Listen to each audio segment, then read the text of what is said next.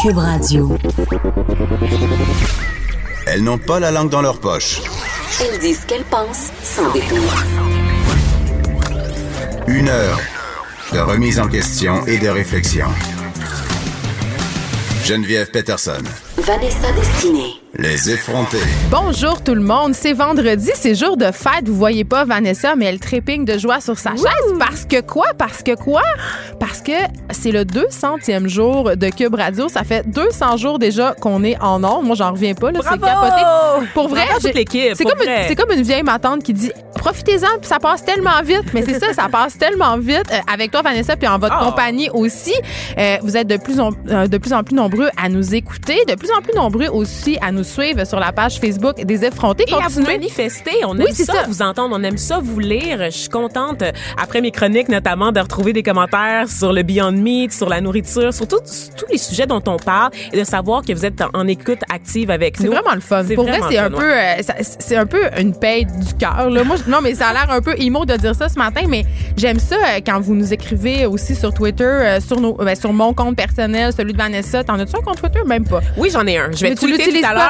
En honneur euh, de Cube Radio. Vous pouvez aussi le faire euh, sur le Twitter euh, de Cube Radio, évidemment. Vous pouvez nous rejoindre partout, en fait. Là, on est sur Instagram, euh, partout. euh, on vous répond. Puis c'est vrai, là, pour vrai, on n'y est pas. On adore vous lire. Puis n'hésitez pas à nous écrire aussi quand on est en onde pour réagir euh, en direct à ce qu'on dit. Euh, on anime, évidemment, avec nos téléphones intelligents et nos ordinateurs millénials. Nous sommes jusqu'au bout des doigts. Donc, euh, on vous lit vraiment tout le temps en temps réel. Donc, merci d'être là depuis euh, 200 jours, d'être au rendez-vous. Euh, J'espère qu'on va avoir euh, encore des milliers de jours euh, ensemble, évidemment. Euh, changement de ton, Vanessa. on se posait la question, tu sais, c'est- dur de, de- célébrer les 200 jours de Cube d'être vraiment dans, dans, un, dans une atmosphère de fête, puis de se dire qu'il faut vraiment tout de même revenir sur le cas de cette fillette de Granby, cette fillette de 7 ans qui n'a pas de nom, qui en a un, mais qu'on on le cache pour préserver son identité. J'entendais Marc-Claude Barrette plutôt au micro de Benoît Dutrisac dire que elle trouvait ça dommage qu'on ne lui donne pas de nom euh, parce qu'elle elle reste dans l'anonymat. Euh, je suis assez d'accord avec elle. Il y a quelque chose de triste là-dedans. En même temps, Mais C'est ça, en même temps, il faut préserver, c'est ça, il y a des rappelle- enfants dans cette famille-là. que la mère biologique de cette de cette petite fille là a déjà je crois trois enfants euh, à elle seule, le papa en a un autre et la belle-mère en a un aussi. Donc il y a encore des enfants qui sont dans ce milieu familial là. ben, je pense qu'ils ont été retirés de leur milieu. Ben, je, je le souhaite. en ce moment. on sait pas. Mais non, on le sait, ils ont été retirés. Et Isabelle Ducas qui continue son excellent travail euh, dans la presse pour essayer de débroussailler tout ça. On en apprenait plus, euh, évidemment, ce matin sur l'existence atroce euh, que vécu cette jeune fille-là. Isabelle Ducas qui a choisi de la prénommer Alicia, euh, évidemment, pour lui donner un visage, un nom. Euh, je ne vais pas m'étendre sur les détails. On l'a fait hier. On, on le fait aussi dans d'autres émissions. Tous les médias en parlent. On, on a compris qu'elle a vécu une existence horrible. On parle, évidemment, on fait des allusions à Aurore, l'enfant martyr. Euh, une petite fille qui a eu une vie tragique, vraiment. Et euh, ce que je trouvais... euh, particulièrement intéressant ce matin, Vanessa, c'était de revenir sur le témoignage anonyme d'une personne qui travaille à la DPJ en Estrie. C'est un cri du cœur, littéralement. Là, et ça, c'est Katia Gagnon qui a sorti ça. Cet employé-là qui dit... qui dit, qui crie depuis plusieurs années, qui, hurle, qui est mini moins une. Effectivement, et euh, c'est le deuxième texte en fait que Katia Gagnon fait sur la réalité des intervenants de première ligne qui travaillent à DPJ. Euh, on, on le sait, là, en ce moment, tout le monde est en train de varger collectivement sur le service. On le sait qu'il y a des failles dans le système tel qu'on le connaît, mais il y a aussi des gens qui travaillent au quotidien pour essayer euh, d'améliorer, en fait, le, le, le quotidien de ces enfants-là maltraités avec Ben, des économies de bout de chandelle. Moi, c'est une nuance que, je voulais qu'on apporte, que je trouvais importante de souligner. Ça fait trois, quatre jours qu'on tape sur la DPJ. Il y a eu des manquements, il y a un problème euh, systémique, on va y revenir. Euh, mais il y a- il y, a des gens qui sont sur le terrain qui font un excellent travail. Il n'y a pas un intervenant de la DPJ qui se pointe chez une personne où il y a de la maltraitance puis qui est insensible à ça puis qui se dit Hey, je vais laisser ces enfants-là dans leur milieu se faire abuser. Ben oui. Et ça a- se peut c'est pas comme ça que ça fonctionne. là. Il y a une phrase qui m'a marqué particulièrement, c'est le fait que ces intervenants-là, tous les jours, doivent travailler avec le pire de ce que l'être humain a à offrir. On parle de milieux ici très difficiles, de parents qui ont des problèmes de santé mentale, de parents qui sont aussi Toxicomanes. dépendants, toxicomanes, qui consomment effectivement. Donc, ça rend le milieu d'intervention très difficile. évidemment, la loi est faite en sorte pour garder la proximité familiale, pour garder le lien parent-enfant. Pourquoi? Parce que tous les experts en petite enfance vont vous le dire. Les enfants, il y a plus de conséquences sur leur développement à long terme si on les retire trop rapidement de leur milieu familial que si on les laisse dedans avec un encadrement suffisant. On laisse des chances. Évidemment, l'encadrement ici n'était pas suffisant. Pourquoi? À cause d'une pénurie de ressources.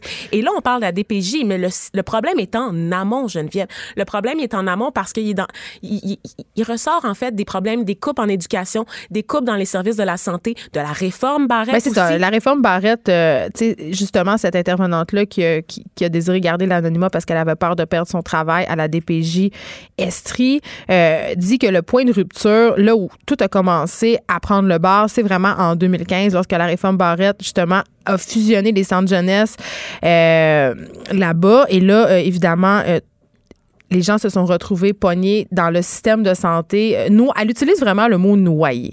Elle dit à partir de ce moment-là, on avait un peu les mains liées, on pouvait plus rien faire. On était noyés dans ce grand système-là et c'est là que les problèmes ont commencé. Il y a des quotas aussi à la DPJ. Ben hein? oui.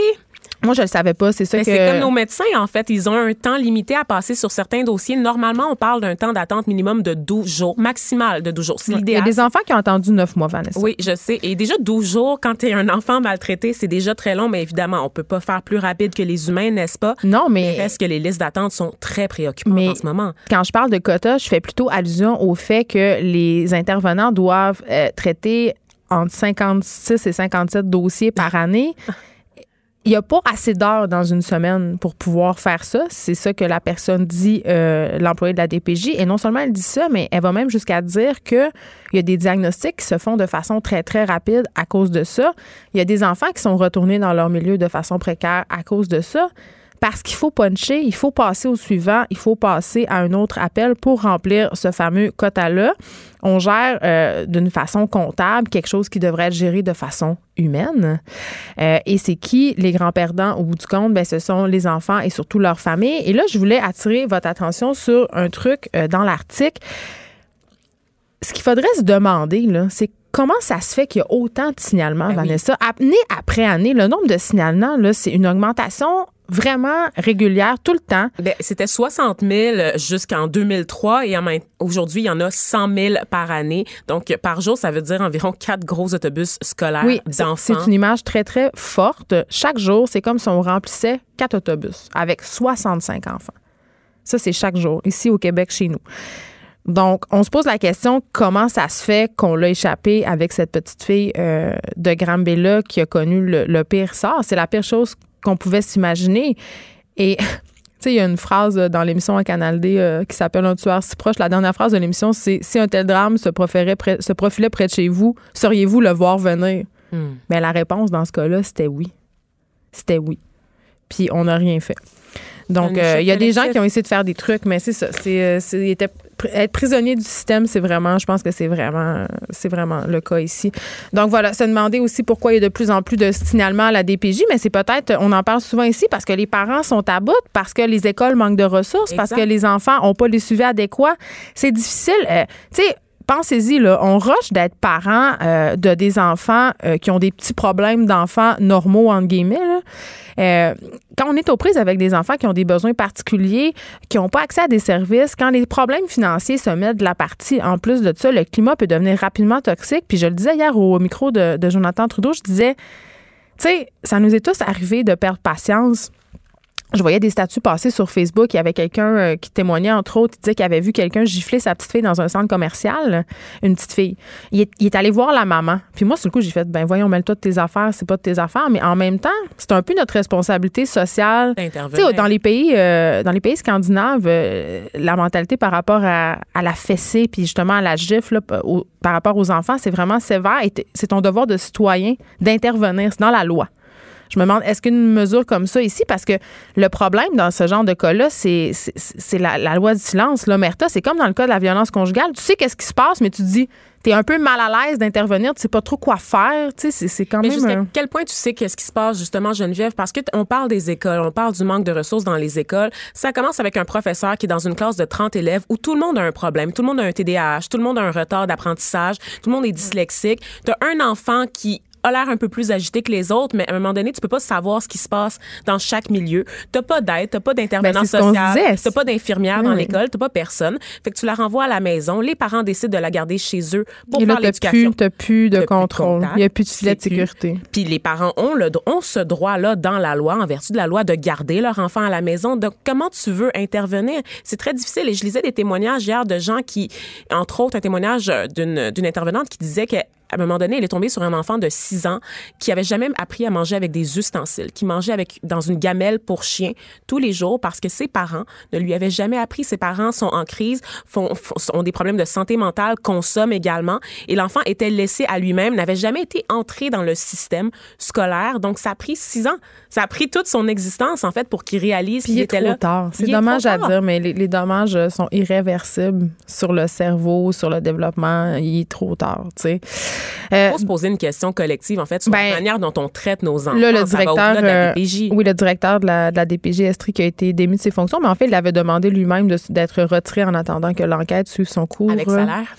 Oui, mais quand même, euh, je trouve ça correct qu'il ait son salaire parce que je trouve en même temps qu'il faudrait pas que ce monsieur-là serve de bouc émissaire pour des réformes qu'il n'a pas vraiment lui-même mis en place. Là. Non, par contre, on sait que sa région est celle qui accumule le plus de retard dans le traitement des dossiers. Évidemment, c'est Ouais. pas sa faute parce qu'on J'ai l'impression aussi- que ça prend un coupable dans cette histoire-là, puis que le coupable, ça va être lui, le ministre Legault, qui se penche sur la question et qui a demandé à toutes les parties de, d'y réfléchir sans partisanerie, justement. Oui, ça c'est Donc, euh, on va continuer à suivre ce dossier-là. Peut-être qu'il y aura-t-il une réforme de la DPJ, qui sait? Vanessa, hier, tu nous parlais de Beyond Meat. euh, Et euh, bon, Beyond Meat, euh, ces fameuses boulettes euh, qui remplacent les boulettes de steak haché dans les burgers. Mais je voulais juste vous. C'est un petit clin d'œil pour vous dire que Beyond Meat, c'était maintenant une entreprise qui était cotée en bourse. Ils ont fait leur entrée hier, en fait, à Wall Street, avec une action qui s'est envolée de soix- 163% C'est une compagnie qui vaut 3,8 milliards de dollars maintenant, Vanessa. C'est une, une start-up. Hein? Ah ouais. Donc, j'avais juste envie de dire ça. J'avais juste envie de partager ça avec vous. Je trouve que c'est une bonne nouvelle. Ben oui, certainement. Puis là, euh, moi, c'est la période des impôts, n'est-ce pas? Donc, il Ah! faut que je pense à, à investir. Donc, peut-être Faut que que... tu pen- ah, Excuse-moi. C'est la période des impôts. Faut que tu penses à investir. Non, non, mais Quel attends. est le lien? Non, Est-ce non, est-ce que tu attends, avoir un, attends, un- non, non, un attends. gros retour d'impôts? C'est quoi? Non, non, non, non, non. C'est Parce comme... que là- Non, je prépare mon année 2019, en fait, Geneviève. Donc, mettre des sous de côté en Ah, tu 2019. vas arrêter de dépenser toute ta paye en maquillage. puis tu vas mettre. Exactement, Ah! Wow, oui. j'ai une bonne influence sur toi, faut Ben, croire. mm, non, Non? en Ok. fait, c'était celle qui m'a entraînée vers un gouffre sans fond de dépenses et de surconsommation, Oh, Dieu. euh, Geneviève Peterson. Désolée. Es-tu en train de magasiner en ligne en ce moment? Oui, c'est ça que je fais parce qu'il y a une vente sur le site de Calvin Klein, 30 de rabais. C'est une blague. Elle est crampée. Mon, Vanessa est encore malade et mon objectif, euh, vraiment, c'est de la faire rire pour qu'elle soit plus capable de vous parler. J'aimerais euh, saluer Louise Carrière. Je vous le disais en début d'émission, là, quand on a parlé de la 200e de Cube Radio, que j'aime ça vous lire, que j'aime ça que vous nous écriviez, que vous réagissiez à mes chroniques. C'est toujours le fun. Louise Carrière qui m'a partagé une recette de steak haché végétal. Elle a un blog culinaire, en fait. Et euh, je vais partager la recette parce que je trouvais ça super intéressant. Donc, un petit délice là, à- fait à partir de viande végétale là, pour, euh, pour euh, vos repas. Donc, n'hésitez pas si vous avez des conseils, des trucs à nous donner, des choses à nous faire découvrir. Envoyez-les nous. Ça va nous faire plaisir de les faire rayonner là, dans notre réseau. Ça, ça nous montre que vous êtes à l'écoute. Et Ben, si on aime ça. ça, là. Parce que si on n'aime pas ça, on va juste Ben pas oui, faire de retour. ça. vrai. J'étais pas en train de magasiner en ligne, Vanessa. J'essayais hein? d'avoir accès à des sites pornographiques. Ah oui, classique. Parce que euh, un truc euh, dont je voulais te parler, euh, c'est un truc qui me laisse mi-figue, mi-raisin.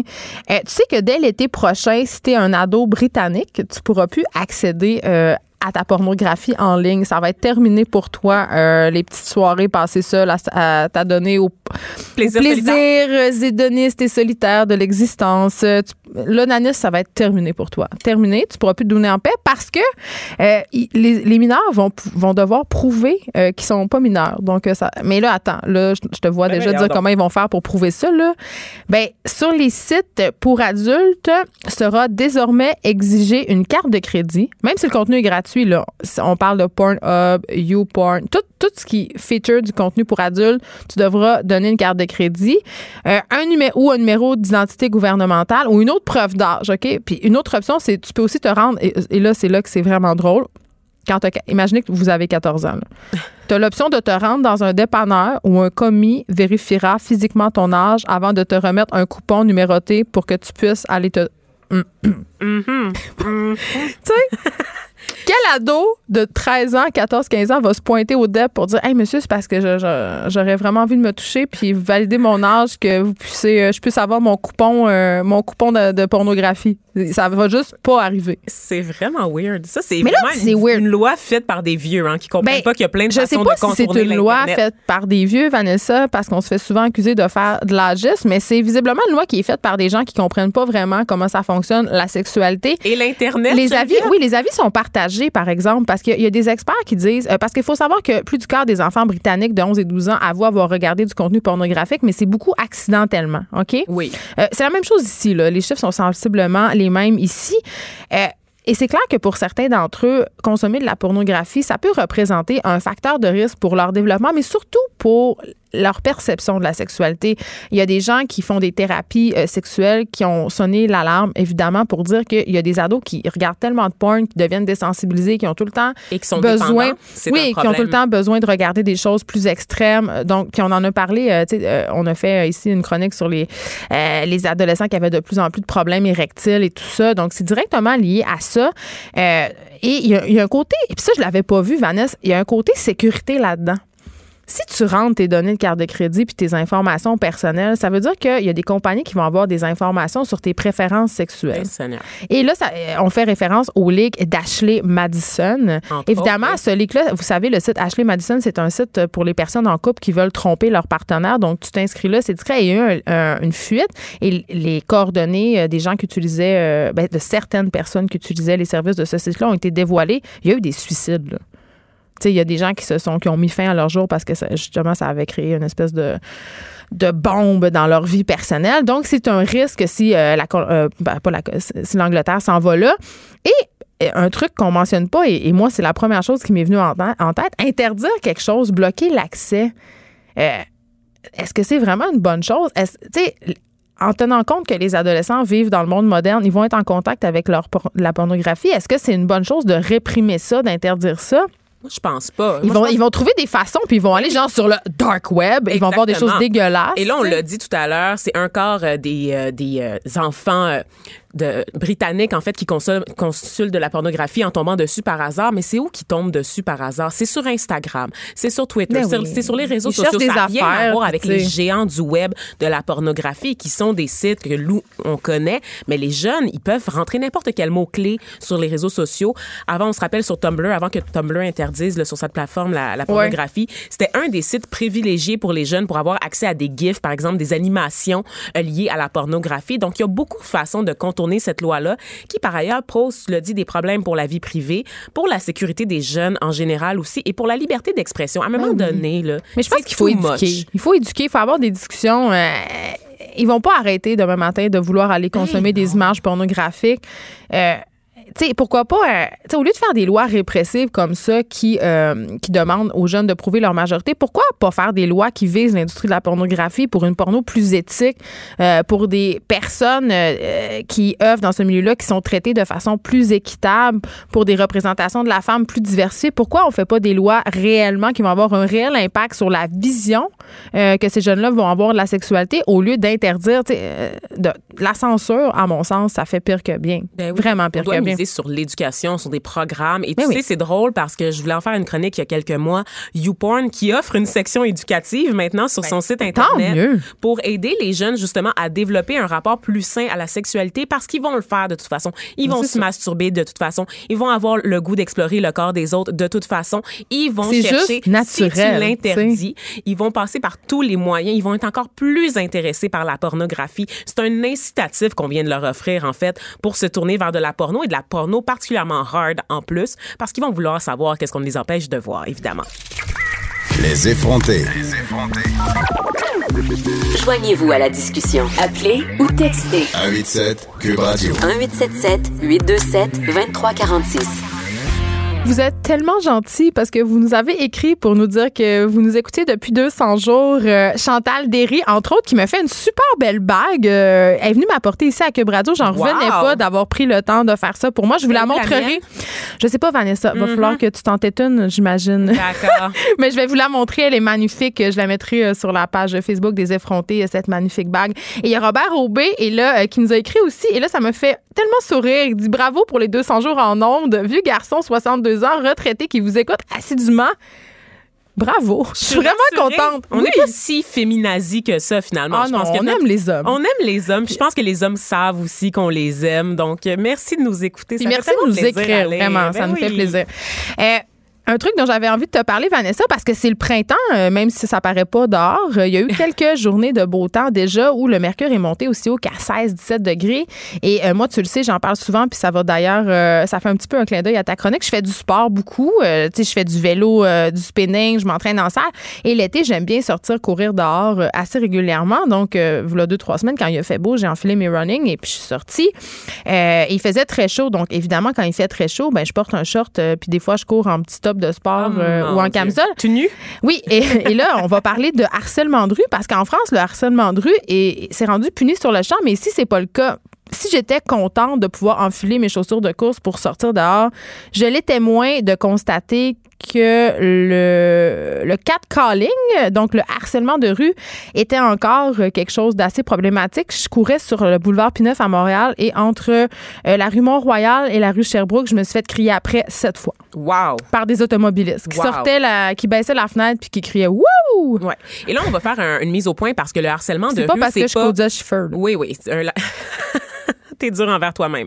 T'es bien cute, Geneviève Peterson. Oh, merci Donc, le, le harcèlement de rue, c'est pas euh, de dire à une madame, de lui offrir un compliment. ah C'est oui pas- parce que ça on aime ça Oui, on aime oui, ça. C'est la façon, de le faire Oui, il y a une façon d'aborder les femmes en leur disant vous êtes jolie aujourd'hui, madame, vous avez un beau sourire, madame, blablabla. Bla, bla, bla. Ça, il n'y a pas de problème. ça on adore ça C'est une approche. faites-moi est- des compliments Ben oui, qui est totalement normale, tu sais. oui. C'est quand on commence à se faire siffler comme des animaux. crier après Quand on se fait suivre aussi, moi, ça m'arrive souvent de me faire suivre, soit Oh, moi par des cyclistes, par des messieurs à pied ou par des automobilistes, des gens qui vraiment se rangent à côté de moi, Geneviève, qui baissent leur vitre et qui tapotent leur siège Ouais. à côté. Moi aussi, ça, m'est arrivé. C'est, très. Puis pour vrai, là, c'était peurant, les gars. Faites pas ça. Ça nous Surtout fait très le soir, peur. quand t'attends l'autobus, à l'arrêt d'autobus, Ouais. vous savez, là, moi, je suis jeune, j'ai pas de char, je suis dehors dans la rue, Ouais. puis il y a des messieurs qui, qui m'abordent, là, qui s'arrêtent à côté de moi en char. Je vais être super, que je rentre. je vais être super honnête euh, avec vous. Euh, quand je me fais complimenter sur la rue, ça arrive des fois, euh, justement, euh, de façon civilisée. Quelqu'un va me dire, euh, vous êtes jolie. Je vais dire merci beaucoup, bonne journée, avec un très beau sourire. Mais quand c'est dégueulasse, je dis rien, je baisse la tête puis j'ai l'air bête. Et moi, ce qui m'insulte dans ce temps-là, c'est que les gars, souvent, ils me disent,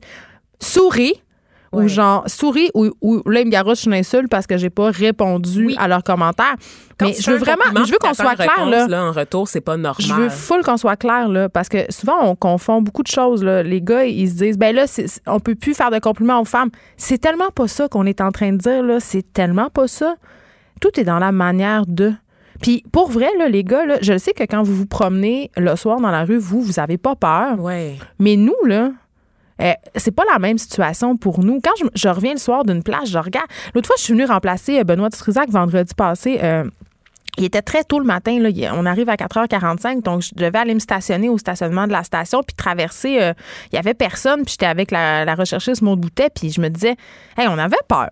Ben on se disait, on, on se sentait vulnérable. Puis ça, les gars, je m'excuse, mais vous l'avez pas, ce sentiment-là. Fait que pensez à ça.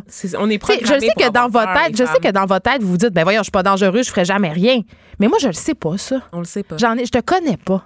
Et je dois vous rappeler, à. Montréal, il y a encore un service là, à la STM qui permet aux femmes de débarquer entre deux arrêts. Mais C'est pour Mais dire à quel chose. point tout le monde est conscient qu'il y a un problème, qu'on peut pas, que la sécurité des femmes repose sur elles-mêmes et qu'il faut, il faut en fait leur donner les outils pour qu'elles puissent vivre en société. Normalement, tu sais, j'aimerais ça avoir la liberté d'un gars qui rentre sous, tu sais, à 3 heures du matin à la sortie d'un bar, qui rentre sous chez lui en, en se promenant, en flânant dans la ville. Mais moi, je peux pas juste flâner, Geneviève, à là, 3 tu heures vois, du matin. on en a parlé ensemble, Vanessa. Je m'en vais en Jamaïque toute seule au mois de juin. Puis ça fait partie de mes préoccupations. Je suis comme, OK, je vais être une fille toute seule en voyage. Il y a des précautions que je vais devoir prendre Ouais. qu'un homme n'aurait pas à prendre. Tu vas devoir marcher avec tes petites clés.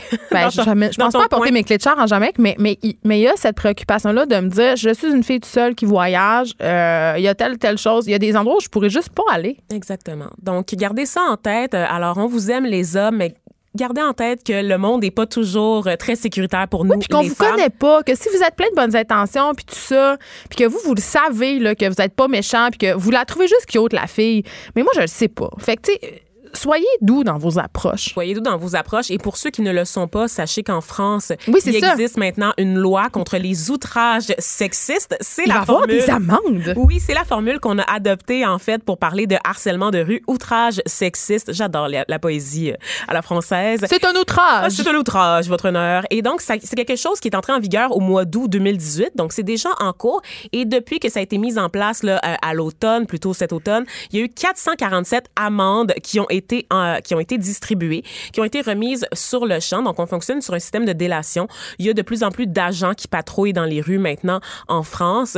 Et donc, c'est possible pour une femme maintenant de porter plainte directement plutôt que de devoir se rendre au poste de police. Parce qu'évidemment, on le sait, un des enjeux au niveau du harcèlement de rue, oui. c'est que c'est très dur de rattraper les gens. tu sais. Je veux dire, quelqu'un qui passe en char, quelqu'un Ben, qui passe en vélo. Un, c'est très dur de rattraper les gens, puis deux, ben c'est ta parole contre la sienne. ben oui, exactement. Donc, euh, donc- sans témoin, on sait que le système favorise pas toujours Fait les je femmes. sais pas hein. dans quelle mesure ils peuvent appliquer ce système d'amende-là, justement, s'il n'y a pas de témoins? Ben c'est sûr que c'est une loi qui fait l'objet de critiques parce que c'est pas parfait au niveau de l'application. Reste qu'on a pu quand même émettre 40, 447 amendes. Ça dit pas le nombre total de signalements. Donc évidemment ça c'est c'est celle qu'on a pu remettre. Mais c'est peut-être un peu dissuasif aussi en Oui. même temps de savoir que tu peux pogner une amende. Ben ça apprend en fait aux gens à partager la rue. Donc aux hommes à partager la rue avec les femmes. Donc vous les hommes quand vous marchez dans la rue, je pense pas que ça vous arrive là, de vous faire siffler. C'est une question de civisme aussi, tu sais. J'avais, j'ai déjà, Non. un moment donné. Geneviève. Non, mais, non, mais c'est drôle. J'étais avec une amie, puis on s'est amusé à faire les choses qu'on se faisait faire aux gars. Puis les réactions étaient vraiment très drôles. Les gars, les gars, ils comprenaient pas ce qui se passait. Ils, Ben ils voilà. étaient comme contents. Ben voilà. Ça- je notre expérience a vraiment pas porté fruit tant que ça. Mais euh, je, je suis Ils étaient contents. Ouais, ouais. Tu sais? Mais bon, euh, pour revenir euh, au sujet, je trouve ça quand même intéressant là, comme, euh, comme loi, comme mesure. Ben je oui. sais pas si on va pouvoir emboîter le pas ici au Québec. On sait que euh, tout l'enjeu du harcèlement de rue fait l'objet de plusieurs discussions là, depuis les dernières années parce que les femmes le dénoncent haut et fort, puis avec toutes les vagues de, de dénonciation. Hein, Le mouvement au- MeToo. Voilà, aux agressions sexuelles, ben on sait que c'est un enjeu qui préoccupe les élus. Reste à mettre en place des systèmes là, pour punir les pas fins. Moi, je, je rêve que ça soit en place ici. La, maire, la mairesse Plante pourrait être sensible. On, va, on pourrait y envoyer un petit courriel. On va passer un cas à Laval. Euh, j'ai parlé de sport tantôt. Je disais, euh, je disais que je pratiquais euh, évidemment plusieurs sports. Que, puis on, on fait souvent la promotion des saines habitudes de vie ici. Et on parle beaucoup de sport euh, et des jeunes filles qui ont, qui ont un peu une absence de modèle. Tu sais, que c'est un peu problématique qu'on n'a pas beaucoup de modèles forts féminins. Et là, on a vu passer une nouvelle qui nous a, n'ayons pas peur des mots, scandalisé. Ça se passe en Afrique du Sud, Vanessa. Mhm. Donc, c'est une femme athlète qui se voit interdire de participer à des compétitions parce qu'elle n'est pas assez femme, Geneviève. Pas assez femme d'un point de vue biologique. Mais ça, c'est pas la première fois. Mm. Aux Olympiques, il y a- ça commence à être un peu dans l'air, là, ces affaires-là. Exactement. Donc, euh, moi, on dit qu'elle n'est pas assez femme d'un point de vue biologique, mais moi, je me demande, en fait, si c'est pas plutôt influencé par notre point de vue social et notre vision intriquée des gens qui se limitent quand même euh, au modèle binaire, c'est-à-dire homme ou femme. Il y a quelques semaines, là, vous vous rappelez, là, je vous parlais de l'histoire bouleversante de M, une personne intersexuée, Oui. donc qui est née avec les organes génitaux féminins et masculins. Hermaphrodite, mais on peut plus dire ça. On Mais pour situer les gens, c'est ça, c'est c'est ça- c'est de ça dont on parle. Exactement. Et de son combat, en fait, pour la reconnaissance de son identité qu'elle estimait située quelque part entre les deux genres traditionnels, plutôt que seulement féminin, le genre qui lui a été imposé, imposé de force par ses parents, mais à cause évidemment des Ouais. pressions du corps médical. Mais aujourd'hui, je vous parle de Caster Semenya, une coureuse sud-africaine qui est talonnée depuis plusieurs années là, par les fédérations comme- internationales de sport. C'est une double championne olympique, c'est une triple championne du monde du 800 mètres. Euh, Caster Semenya, elle fait de l'hyperandrogénie. Ça veut dire qu'elle produit naturellement énormément de testostérone. Naturellement, d'accord? On insiste Oui, là, c'est ça, parce que c'est pas une fille qui chauffe des hormones, ce n'est pas une transsexuelle. Et là, ma question est bête et peut-être un peu de base, mais quand même, je suis certaine que tout le monde se la pose. Qu'est-ce qu'on fait avec les catégories aux Olympiques? Parce que tu as la catégorie homme, tu as la catégorie femme. Ben oui. Parce que- super genré. Oui, ouais, mais en même temps, d'un point de vue biologique, il y a des différences de force. Tu sais, ça, on peut pas le nier, ça, Vanessa. Mais est-ce que ça veut dire qu'on pourrait laisser des femmes compétitionner dans, dans la catégorie des hommes et que ça serait bien correct? Moi, ça me dérangerait pas. Ben, je vais y venir, en fait. C'est que dans le cas de euh, Caster Semenya, c'est que quand on la regarde physiquement, elle a vraiment l'apparence d'un homme quand même assez baraqué. Donc, on le voit Oh dans oui, ses ça- traits. ça- on- le ça voit paraît, dans sa là. charpente, effectivement, dans sa silhouette, qu'elle a un corps vraiment, tu sais, elle est très large d'épaules, des petites jambes. Elle, Elle est musclée. testostérone, Elle est musclée comme un gars. Et euh, l'affaire, c'est que quand on la regarde, on dirait une femme dopée aux stéroïdes, right? Donc, elle est Ouais. trop forte pour les filles, mais elle n'arrive pas au niveau des hommes pour autant. Mais qu'est-ce qu'on fait avec elle n'a elle? pas de catégorie où compétitionner et c'est ça en fait l'enjeu en ce moment.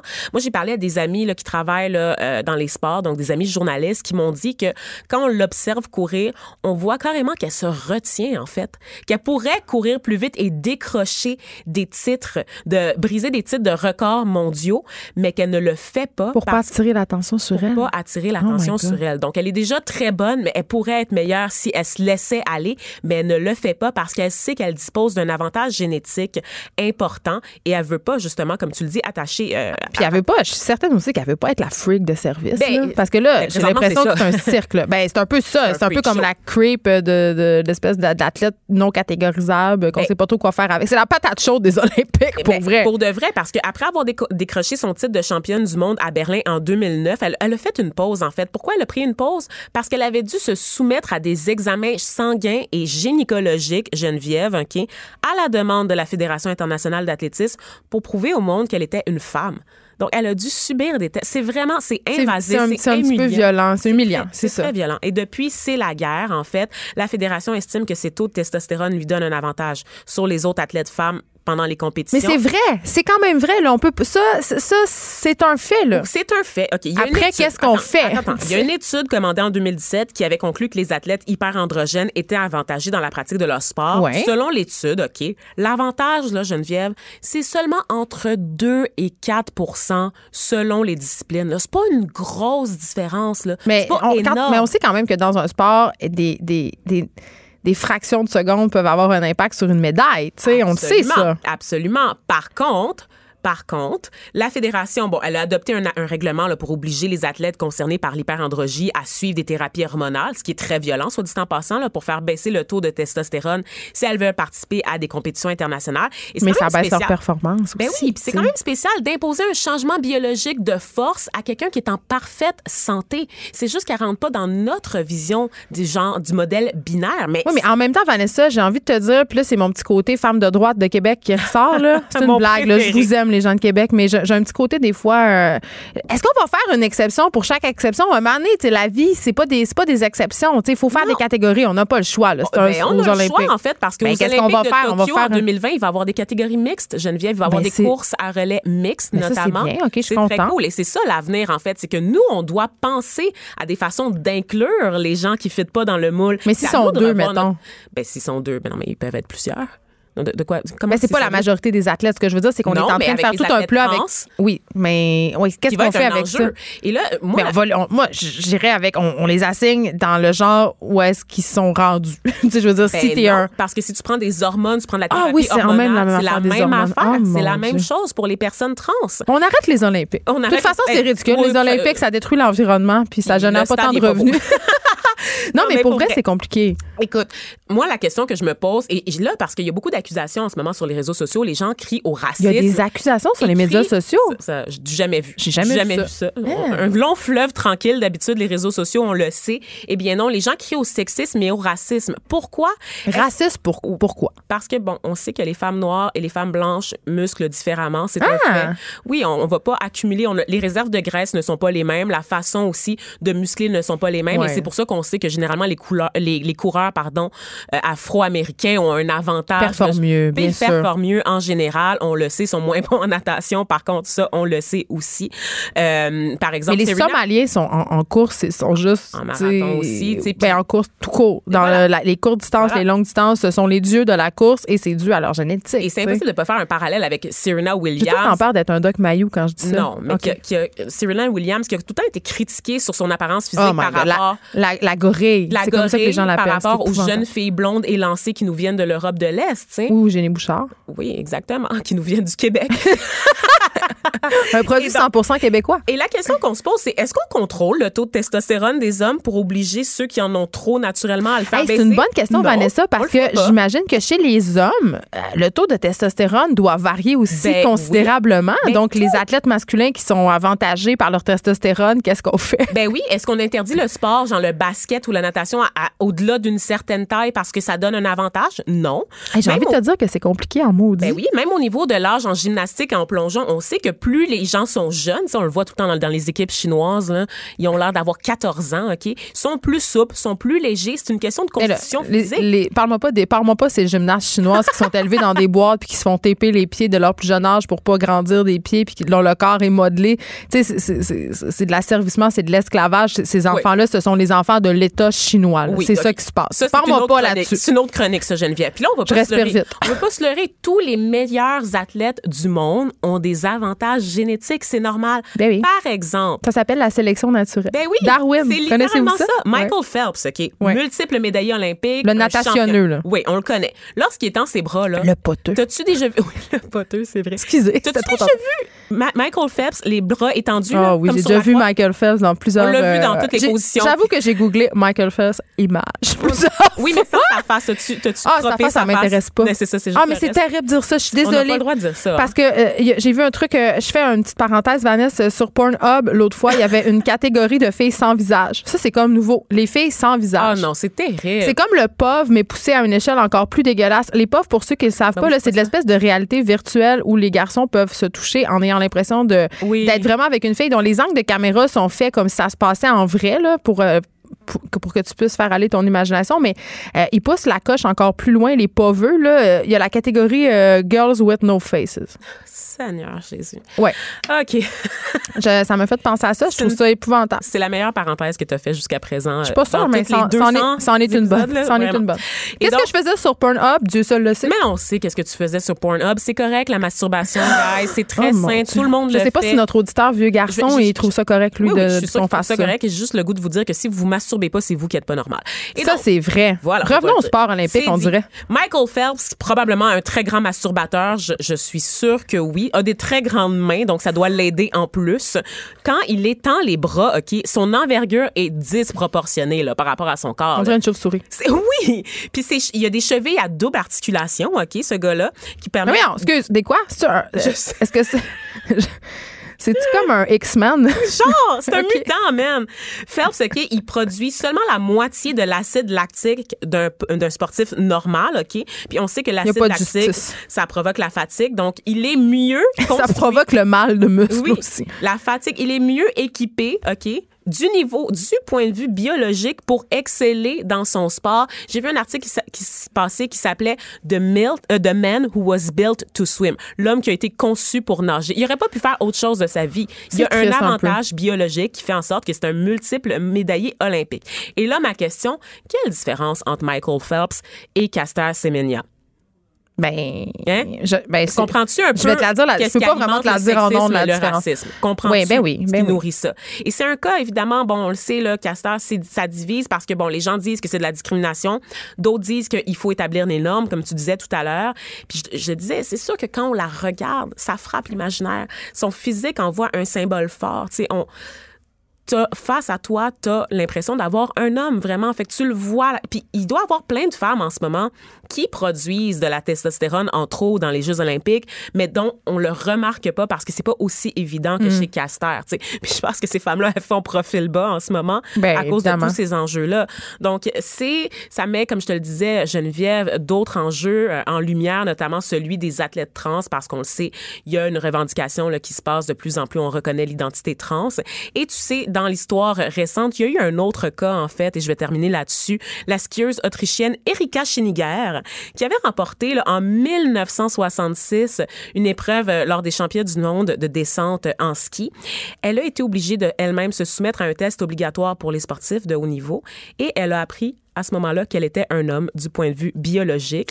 Et cette femme, Erika Scheniger, a donc décidé de changer de sexe, de devenir Eric Scheniger. Pour pouvoir compétitionner dans la bonne catégorie. Exactement, mais elle a par contre été obligée de céder sa médaille d'or à la personne qui est arrivée en deuxième dans la compétition euh, chez les femmes. Donc c'est une médaille qui a été remise des années plus tard en fait. Et aujourd'hui, Eric Scheniger est propriétaire de la plus importante école de ski pour enfants là, euh, en Allemagne. Donc euh, c'est toute une histoire. Hey, comme quoi, les choses sont jamais euh, noires ou blanches. Il y a plein de zones de gris, puis c'est difficile. sais, on a beaucoup catégorisé l'existence puis le monde, puis on se rend compte avec l'évolution de la pensée qu'il n'y a rien qui est jamais aussi simple qu'on le pense au départ. Restez branchés. De 9 à 10. Geneviève Peterson. Vanessa Destinée. Les effrontés. Élise Jeté, notre chroniqueuse culturelle, qui, comme à chaque vendredi, va de ses euh, suggestions, commentaires, euh, critiques même des fois. Oui. Élise, hier, on était toutes les deux au théâtre. Moi, Absolument. Euh, Toi, tu étais sur scène, par Oui, j'étais sur scène à la première du Festival Jamais lu, à la soirée d'ouverture, le Garden Party, qui est mise en scène par notre collaboratrice Alex Dufresne, ici même à l'émission. Et tu avais une perruque. J'avais une perruque. Vous pouvez la voir sur Instagram. Ça, ça vaut la peine. Ça vaut vraiment la peine. mais j'étais très stressée. Ça s'est bien passé et j'avais envie de me confier à toi que ce n'est pas la même affaire euh, que de parler dans un micro à la radio que de parler dans un micro devant 500 personnes. Mais ben, les gens sont là pour vrai. Tu peux leur toucher si tu veux. Oui, mais je donne des conférences quand même souvent dans les écoles. Euh, puis c'est euh, c'est pas la même chose que performer sur une scène puis que de jouer un personnage. C'est certain. Donc voilà, le jamais lu qui a lu euh, en ce moment. Allez-y, il reste des billets pour quelques événements. C'est quand même un événement assez cool. Et toi, Elise, qu'est-ce que tu es allée voir hier soir? Moi, je me suis déplacée du côté de la Licorne pour voir euh, ah, leur nouveau. Un de mes théâtres préférés. Oui, moi aussi, j'ai toujours eu un abonnement à la Licorne. Juste le nom, déjà. Là, exact, exact. Le titre de la pièce, c'est Crise d'oiseau cave. Euh, moi, j'ai beaucoup Bravo. aimé déjà le titre. moi aussi. et c'est, c'est écrit d'après le classique La Mouette de Tchekhov. Et c'est comme une, une réinterprétation, en fait, qui est un texte d'origine américaine de Aaron Posner qui est traduit euh, par euh, Benjamin Pradet et très bien traduit aussi parce que euh, moi j'aime pas ça quand on traduit quelque chose qui vient d'un autre pays puis que les référents culturels sont pas les mêmes. Mais c'est qu'on a le processus d'identification opère moins. Puis en théâtre, il y a quelque chose de super important, la catharsis. Exactement. et puis, c'est drôle que tu parles de ça parce que je vais t'en reparler à la fin parce que c'est vraiment intéressant que tu aies soulevé le catharsis. Euh, parce que euh, c'est ça. Dans le fond, là, il traduit très bien, il fait des référents culturels québécois euh, pour soutenir le texte. C'est vraiment intéressant. le théâtre de la marée, la marée haute, donc, qui met en, scène Roxane Bourdage, François-Xavier Dufour, Robert Lalonde, Catherine Lavoie, Daniel Proust, Sacha Samar et Richard Thériault. La grande thématique de la pièce, Geneviève, c'est comment se sentent les gens quand ils aiment quelque chose ou quelqu'un qui les aime pas en retour. Donc, il y a une espèce de... C'est comme moi avec Bradley Cooper? Exactement ça. Oui, j'allais faire euh, le parallèle. OK. parallèle très gagnant.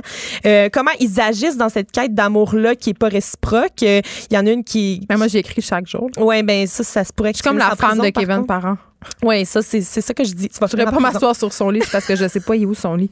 si vous le savez où il est Bradley Cooper, textez-moi. On a une des, des, actrices, en fait, qui est en quête de popularité. Donc, il y a aussi toute l'espèce de vedettariat qui est examiné dans cette euh, pièce-là. On joue vraiment avec finesse sur la mince ligne entre euh, un pathétisme assez humoristique, quelque chose de drôle. J'ai beaucoup ri durant la pièce, mais aussi l'espèce de trouble réel qu'on peut avoir quand euh, on se rend compte que notre vie n'a pas de parce que ce qu'on aime nous aimera jamais, tu sais. Fait que ça, c'est assez bien fait. On s'adresse à nous aussi à quelques reprises en laissant tomber le quatrième mur. Ça, j'adore ça quand on fait ça. Oui, quand on dit ça, là, on a l'air d'avoir un vocabulaire bien spécialisé de théâtre, mais quand on dit au théâtre franchir le quatrième mur, ça veut dire que les comédiens euh, prennent la salle, c'est-à-dire ils vont souvent au théâtre on essaie de, faire oublier qu'il y, a un public, mais là dans, le cas quand on brise le quatrième mur, c'était vraiment d'avoir des interactions avec la salle ou de faire comme si euh, donc les gens sur scène sont conscients de la foule. C'est ça. Euh, souvent on se demande euh, d'ailleurs si les acteurs sont encore dans leur personnage ou s'ils sont pour un bref instant là, dans leur propre peau ah, en ça, de malaisant, ça marche bien. Moi j'ai adoré ça. puis on nous amène aussi à questionner nous-mêmes notre rapport au personnage qu'on joue chaque jour, hein, parce que toi quand tu te lèves le matin tu fais le personnage de Geneviève Peterson. Mais en fait, euh, oui, euh, c'est ça. Quand on est une, quand on est dans les médias, on a forcément un, personnage qui, qui, qui, est très près de ce que nous sommes dans la réalité, mais tout de même. Oui.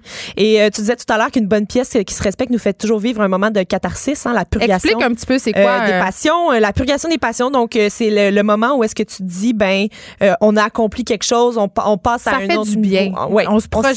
bien. Tu sais, la catharsis, ça vient de la tragédie grecque. la tragédie grecque était supposée, oui, qui était supposée te faire justement ressentir des émotions pour te purger de celle-ci et de faire, puis après faire une espèce de lavage de ton âme. C'est un peu, c'est expliqué grossièrement, mais c'est un peu comme ça que ça fonctionne, la catharsis. Exact. Puis, euh, ben, comme, ça marche en télé aussi. Oui, et comme cette pièce-là nous fait tomber le quatrième mur, comme je disais tout à l'heure, à la fin, euh, tu sais, on a un auteur sur scène qui nous dit qu'on m'amène un catharsis. c'est drôle.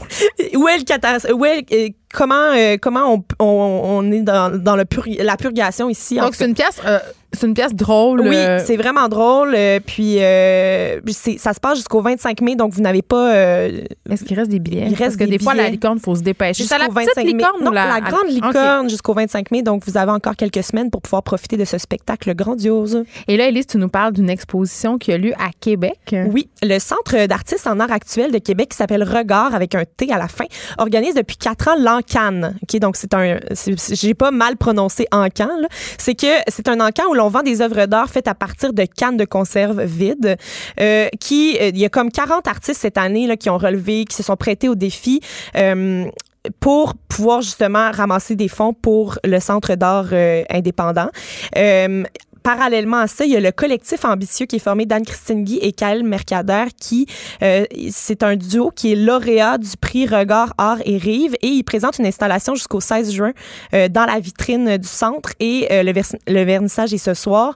Le concept de leur, leur œuvre, c'est de décrire la vie d'une personne en prenant ces objets marquants de son enfance et en racontant une histoire visuelle avec ça. Donc, c'est assez audacieux, c'est nouveau, c'est frais, on aime ça. Puis, euh, l'encan aura lieu jeudi, euh, le 9 mai, à partir de 17h. Puis, l'expo a cours actuellement. J'ai envie qu'on écoute euh, tout de suite un extrait du prochain sujet dont tu vas nous parler. Qui on, on vous dit pas tout de suite c'est quoi, on vous en fait jouer un petit bout? On en a-tu un petit bout? On en a-tu un petit bout? Ah oui, on en a un petit bout.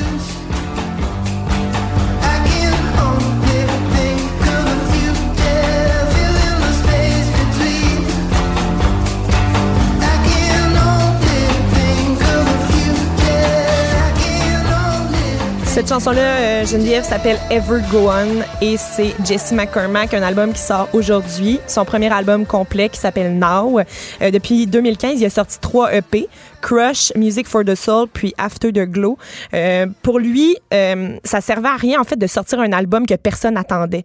C'était un peu ça son raisonnement. Fait qu'il est assez connu en ce moment sur la scène euh, musicale montréalaise et même ailleurs euh, aux États-Unis et en Europe. Euh, même si tout le monde parle de lui depuis cinq ans, c'est seulement aujourd'hui qu'on peut se mettre dans les mains le premier album complet de Jesse McCormack. Et, et sur cet album-là, on parle d'anxiété sociale, de rupture de stress par rapport à l'avenir. Les beats sont entraînants, les arrangements sont vraiment pertinents. Tout est beau là-dedans. Ben, en tout cas, moi, ce que j'ai entendu, ça m'a beaucoup plu. Oui. Mais il faut dire que je suis une fan, donc euh, je suis peut-être un petit peu biaisée. Ben, c'est correct. Spectacle de Catherine Etier un spectacle de Catherine Etienne dans le cadre de Docteur Mobilo Aquafest. Est-ce que tu connais ce festival? Non, pas du tout. Festival d'humour indépendant, un peu dans la marge. Euh, ça commence demain, ça se déroule jusqu'au 11 mai. C'est la, quatrième, euh, la quatrième édition de ce festival d'humour indépendant. Dans le show, le show d'ouverture, il y aura les Denis Drolet, Guillaume Wagner, Sexe illégal, Coco Béliveau, Colin Boudria, mais aussi les Sœurs Boulay et Philippe Braque. Donc, c'est un beau line-up. Catherine Etienne, on l'aime. Euh, oui. Pour ceux qui sont pas capables de la replacer, c'est cette fille à lunettes qui a toujours un rouge à lèvres rouge et qui fait code F, euh, qui a un très beau, une très belle parlure. Oui, elle est une très belle parlure. Elle parle super bien. Euh, puis elle joue avec la langue. C'est un peu ça son personnage, d'être un peu grandiloquente et, de parler un petit peu comme euh, un français international, un petit peu euh, vaporeux. oui, c'est ça, très littéraire. Oui, euh, moi, il y a deux affaires que j'aime dans la vie. J'ai deux passions, les mots et j'admire aussi les gens qui me font rire. Donc, si tu es capable de me faire rire de manière littéraire, tu viens tout chercher ce dont j'ai besoin. elle, c'est vraiment cet, cet amalgame-là qu'elle nous propose. Son spectacle qui va être présenté dans le cadre de Docteur Mobilo s'appelle S'asseoir sur un sabre doucement. Ben, déjà.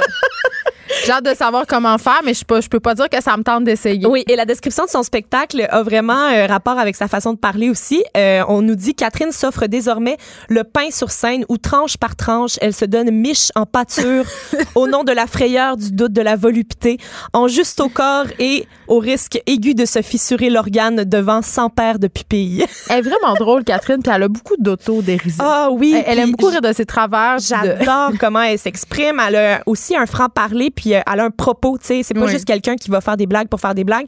Elle est très Euh, populaire sur Instagram. Très oui. populaire. Et euh, donc, elle, son spectacle est au Rialto lundi et a souligné aussi que durant le même festival, il y a Guillaume Wagner qui va offrir la première montréalaise de son nouveau one-man show qui s'appelle Du cœur au ventre et ça se passe le 8 mai. Si vous voulez d'autres informations sur tous les spectacles qui ont lieu durant ce festival indépendant, c'est drmobilo.com. Je parle souvent à l'émission euh, des personnes âgées, de nos aînés, de l'âge d'or, des vieux, it, on sait plus comment les appeler. Comment c'est important de garder un lien avec eux? Comment souvent il y a un fossé générationnel? Puis comment on gagne aussi à jaser avec ces euh, personnes-là? Et là, Élise, tu nous parles d'une initiative qui a été mise en place qui s'appelle justement On jase. On jase-tu? Euh, c'est Marie-Claude Barrette qui est la porte-parole de l'événement. Elle en parlait avec Benoît Dutrisac tout à l'heure, euh, justement, à son émission. Euh, c'est un événement qui vise à lutter contre l'isolement des aînés dans le but de prendre un café puis jaser. Donc, euh, à Montréal, l'événement a lieu euh, au complexe des Jardins. Donc, l'année passée, moi, je suis allée faire un tour et tout le parterre, là, au centre de la place des Il Jardins était gris? était... Non, non, il était pas seulement gris parce que l'objectif, c'est d'aller jaser avec les c'est aînés la mode. Le, gris, c'est la nouvelle couleur tendance des jeunes. C'est. C'est vrai. Donc, euh, on, c'est, c'est- ça se déroule samedi le 4 mai euh, à la grande place du complexe des Jardins dès 13h30, mais il y a aussi 80 places au Québec où ils, ils font euh, à plus petite échelle. Euh, pour savoir où on doit aller, c'est onjastu.ca. C'est une très belle initiative. Merci, Élise Jeté, d'avoir été là. Tu nous proposes souvent des belles affaires. Je vais aller la voir, la pièce à la licorne. Ça m'a vraiment parlé. Puis c'est jusqu'au 25 mai, donc j'ai encore du temps Oui. pour m'acheter des billets. Merci d'être avec nous. Euh, merci 200 fois pour nos 200 jours euh, d'être avec nous. Vous allez continuer à être là, j'espère. Euh, moi, je vais continuer à être là. En tout cas, je serai là dès lundi. Sur ce, je vous souhaite une excellente fin de semaine. Il va pleuvoir un peu, mais moi, je vais en profiter pour faire des petites choses pour me faire plaisir. Suivez-moi sur Instagram. Vous allez pouvoir voir mes stories qui sont pas si intéressantes, mais qui sont quand même un peu drôles. Parfois, des fois, je mets des perruques. Cube Radio.